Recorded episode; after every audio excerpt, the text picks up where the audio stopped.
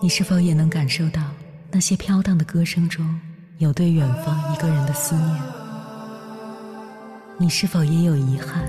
那些装进信封却始终没能寄出去的千言万语？你是否也走过从南到北那漫长的路？遇见，也错过那东来西去的人。当往事随风，一尘风，凌晨时分，跨越千山万水，讲述和倾听我们的故事。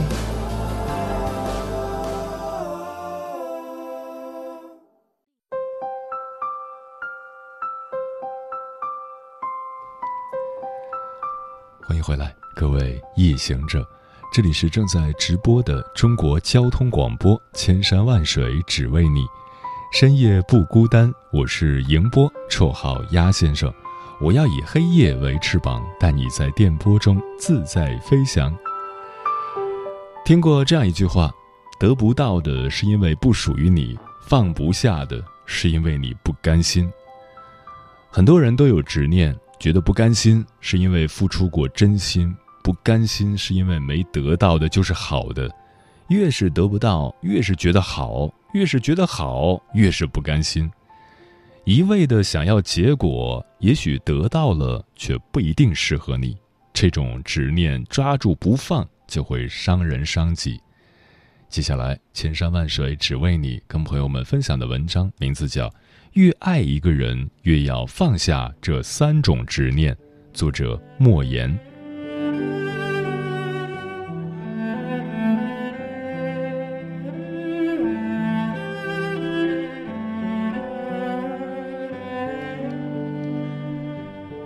前几天在知乎上看到一个网友提问：“为什么我觉得周围没有人的婚姻是幸福的？”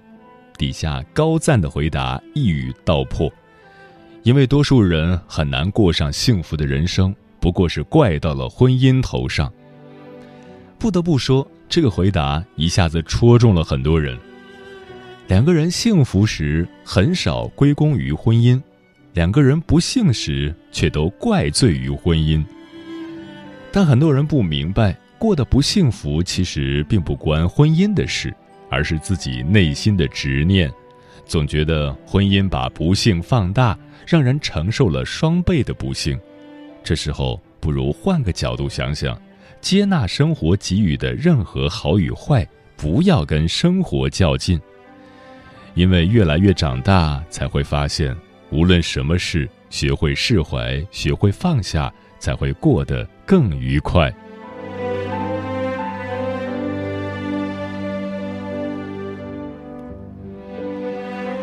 关于爱情，一加一大于二十是爱，一加一小于二十是恨。在亲密关系中，没有哪一对夫妻是不吵架的，有些夫妻甚至能动手就不吵吵，在一段感情里相爱相杀。我特别喜欢的香港演员石榴姐苑琼丹，她在婚姻里非常彪悍，一不顺心就对老公疯狂输出各种难听的话。有一次，老公做事让她不爽，她吐槽几句，老公回了几嘴，她竟抓起闹钟砸了过去，老公瞬间变熊猫，眼睛附近黑了一块。对此，她一点都不心疼。一气之下，还找律师逼老公签分居协议。还好，老公知道她只是在气头上，不是真的想离婚，便偷偷找到律师拿回了分居协议。但石榴姐的怨气并没有因此消散，直到发生了一件事，她才彻底放下了爱情中的对错观。母亲生病后，她把母亲接到家里来住。那段时间，老公的一番行为让石榴姐非常感动。看着他在家里把岳母当亲妈一样对待，任劳任怨的照顾，甚至最后母亲因病去世，后事也是丈夫一手操办的。这件事让石榴姐重新思考了婚姻的意义，卸下身上的刺，并用心体会老公身上的温柔。从那之后，他们的婚姻中没有了一地鸡毛，只有你侬我侬。有时候，在婚姻中，强势的人会认为自己无论做什么都是对的，爱人无论做什么都是错的。其实这是缺乏安全感的一种表现，想通过控制一方守护爱情的主权。电视剧《小舍得》也有类似的一幕，南丽跟夏君山是此剧的模范夫妻，育有俩孩子。由于育儿理念不同，导致矛盾越来越深。南丽坚持自己要让孩子寒假补习，只有鸡娃才是唯一出路；而夏君山是佛系爸爸，不主张逼孩子学习。在两人的争执中，夏君山说：“南丽的人生失败不能怪父母。”这句话一下子把他逼急了，南丽瞬间被点燃，以牙还牙，瞪着夏君山数落他跟爸妈的关系。最终双方不欢而散，夏君山回了自己的妈妈家。直到南丽高烧，误以为得了新冠肺炎，想起自己要跟丈夫生离死别，才后悔自己之前的行为多么强势，跟夏君山落泪和解。石榴姐和南丽在爱情中都有很深的执念，因为我绝对正确，你必须听我的。可是吵赢了架，输了这个家，值得吗？把爱人推向悬崖的那一刻是痛快了，回过神来，你可能会更难过，因为你可能会亲手毁掉你们精心呵护的感情，只留下一个形单影只的背影。家是讲爱的安乐窝，不是拳脚相向的战场，只有放下心里的执念。与对方握手言和，相亲相爱的走下去，才能感知婚姻带来的温暖与安稳。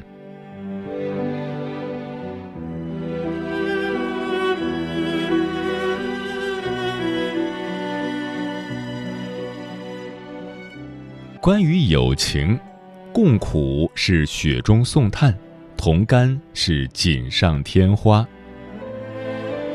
当内卷成为了网络热词后，朋友圈的内卷愈演愈烈。在一本书中看过这么一句话，描写友谊：有人有难时我哭泣，但有人成功时我却很难微笑。民国才女林徽因与冰心也不例外，他们本是朋友圈密友，在美国初识时谈笑风生，亲密无间。一场文化沙龙后，双方的友谊却变了味。美丽过人、爱好交际的林徽因邀约一众才子佳人到家里谈天说地。林徽因的发言越精彩，性格内向、外貌平凡的冰心越觉得她是在凡尔赛。在强烈嫉妒心的驱使下，冰心写下了《我们太太的客厅》来暗讽林徽因。文章描写了一个只顾自己享乐、不顾国家存亡的少奶奶形象。林徽因知道后，送了一坛老陈醋给冰心，什么意思不言自明。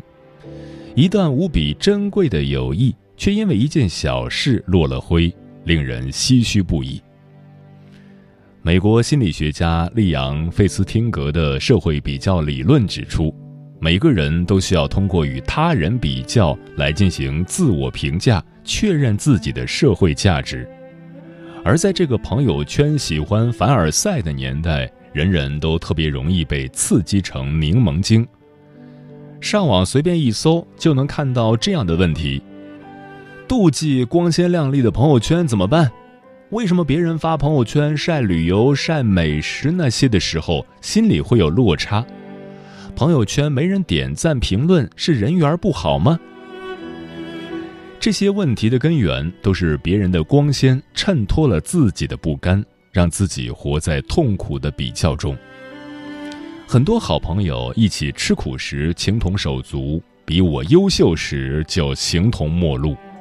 他们似乎忘了，掺了杂质的友情很快就会无情，利他主义的友情。才能得到双赢。就像高晓松跟韩寒的不打不相识，他们因为各自的立场被卷入网络骂战，也因为互相欣赏成为一生的挚友。化敌为友后，高晓松力挺陷入抄袭门的韩寒，而韩寒也坚定地站在高晓松身后。当年高晓松酒驾被拘留，刚好他导演的电影《大武生》在宣传，他无奈只有挨个找人帮忙做宣发，而只有最不喜欢社交的韩寒愿意为他站台。这样的友情让人动容。在两个人的友情里，一旦让嫉妒占了上风，那这段感情就岌岌可危了。不因盛名而来，不因诋毁而去，一起共度难关，一起繁花似锦，这才是友情里最好的样子。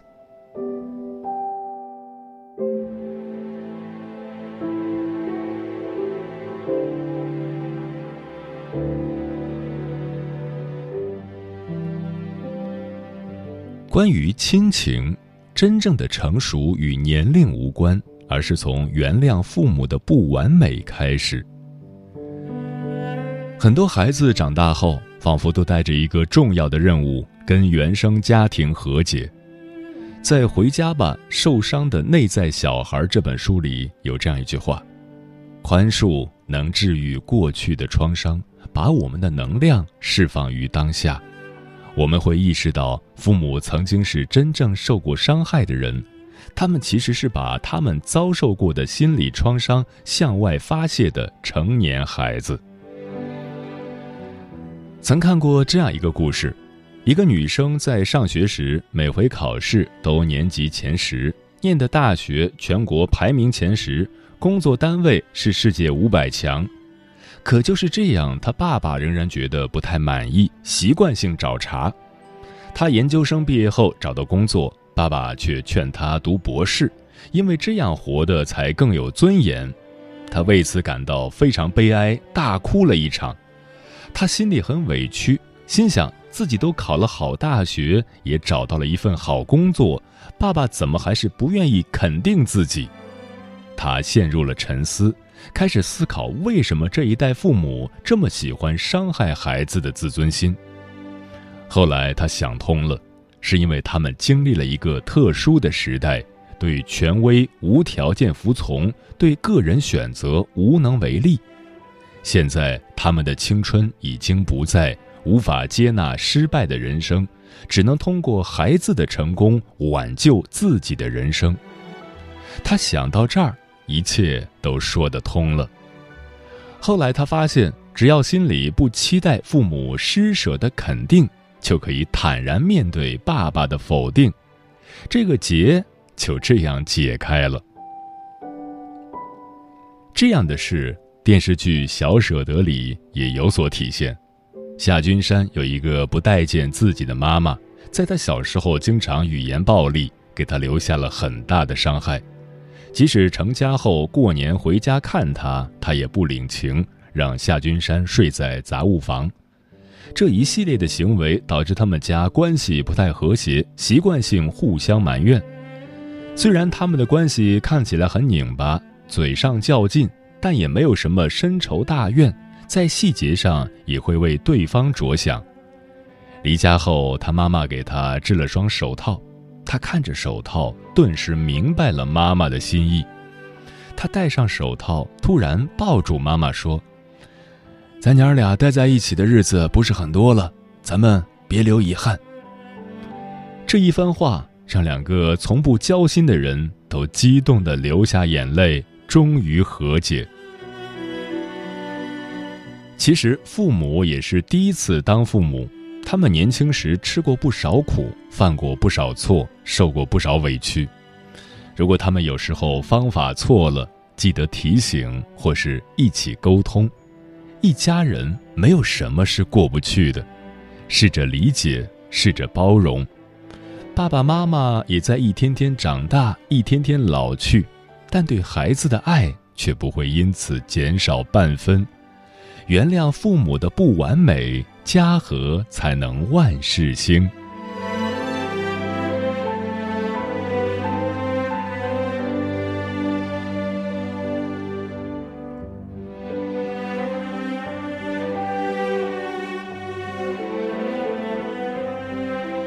在生活中，我们往往会因为一些小事失望，爱情的患得患失，友情的渐行渐远，亲情的越来越淡。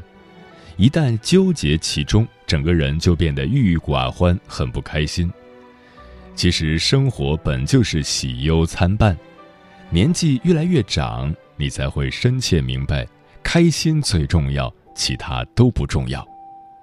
太宰治曾说。日子只能一天一天的过，别无他法。别烦恼明天的事，明天的烦恼明天再烦。我想开心、努力、温柔待人的过完今天一天。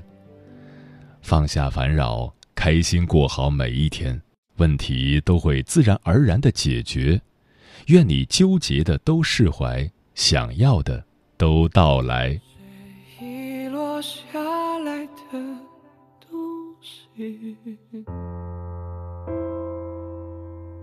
谁来领取？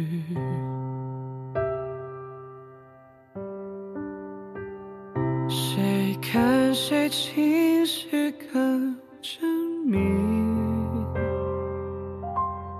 好甩出。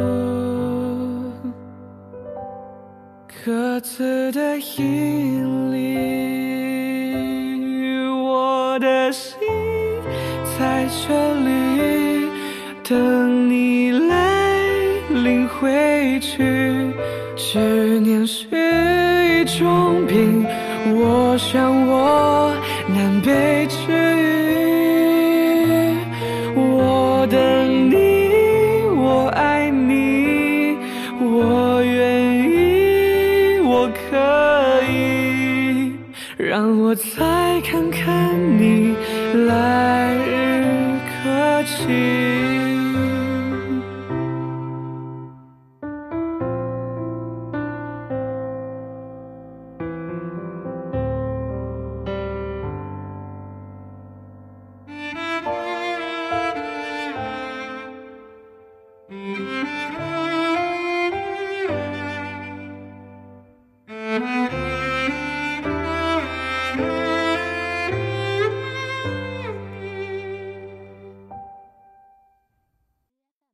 谁遗落下来的东西？谁来领取？谁看谁情绪更缜密？好甩出。死的引力，我的心在这里等你来领回去。思念是一种病，我想我难被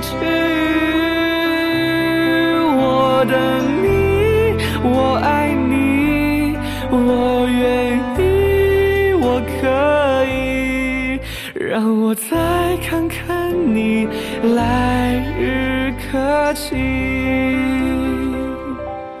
我的心在这里，求你来领回去。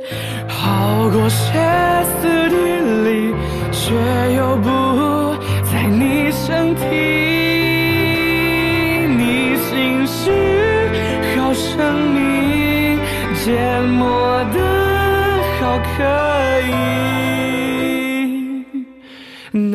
你血肉之躯，受这些委屈。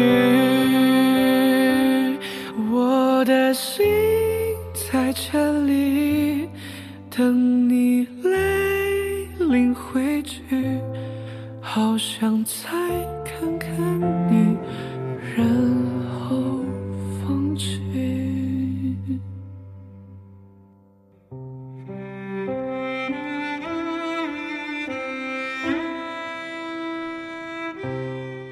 那些不肯放下的执念？步行看客说：“要说执念，目前就有，总觉得自己拍的照片不如别人的顺眼。当时看着挺好，再看别人拍的，瞬间凉凉。我认为可能是和每个人的经历不一样有关系。”专吃彩霞的鸟儿说：“不知道自己是不是太傻，还是太执着，又或是太执念了，才没能活出自我。”明明有更好的选择，却在一条路上迟迟不肯转变。有人说你这个工作太辛苦了，中午都没有休息时间，来我们单位工作吧，待遇比你现在还要好。而我却不愿去尝试进入新的工作领域，可能对我来说是在坚持自己的喜爱吧。到底该换昵称吗？说执着可以，有信念是好事，但是如果有了执念。便带了点儿极端的滋味，到最后可能都忘了自己的初心，只是咬牙在要一个结果。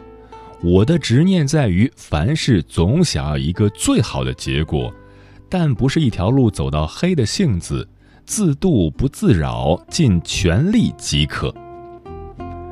猫头鹰便是说，有哪些执念是竞技上的失败，是对于不同理解的不服气，是对于生活的不如意。有很多，但总有一点，执念再有，也需要照常上班，照常生活。执念可以沦为孤独时的深刻思考。或许因为有了执念，才会更加精益求精的专攻于某一方面。俏楚然说：“有时候执着的追求会让你严格要求自己，不断提升自己的能力。但病态的执着就像是得了妄想症一样，得不到又放不下。”也听不进别人的劝，心生怨念，慢慢的就影响到心理健康了。利布拉萨说：“曾经在报社时，我就时常在告诫自己，大学生都很难找工作的，我还有什么理由不好好干呢？所以这一干呢，就是十九年，这好像也是一种执念。”华山说：“每个人都有睡不着的时候，不是不想睡，是有太多的纠缠，太多的放不下；不是不累，而是有太多的苦衷，太多的负累。心不静则意乱，意乱则神迷。清水无忧，皆因随性；落叶无憾，皆因心空。放下所有，夜来赏月，秋来临风，人生就是半梦半醒。”嗯，执念本身来讲并无好坏，关键在于我们的执念是什么，以及如何运用执念。因爱而生欲，欲生贪，贪生执着，执着生痛苦。爱的本身也是没有好坏的，关键是我们爱什么以及如何去爱。过去的已成事实，不管自己如何去执着，也终究无法改变什么。反而会因此给自己增添无尽的烦恼与痛苦，未来还未发生，我们总是担心、恐惧，也毫无意义。这一切都是妄想，并非真实存在的。只有把握好当下，才能赢得一个更好的未来。当下这一刻才是最重要的，前一秒与后一秒都不是那么重要。喜欢就去追求，得到了就要好好珍惜；如果失去了，就要学会放下。只有这样的人生态度，才能让我们在人生旅途中少点烦恼，多点幸福。世间的一切都是变化的，唯一的不变，也就是永远在变。我们总会错误地认为会存在不变的东西，但事实却并非如此。执着于错误，得到的也终究是错误。放下执念，才能更好的面对未来的人生。时间过得很快，转眼就要跟朋友们说再见了。感谢你收听本期的《千山万水只为你》。如果你对我的节目有什么好的建议，或者想投稿，可以关注我的个人微信公众号和新浪微博。我是鸭先生，乌鸦的鸭，与我取得联系。晚安，夜行者们。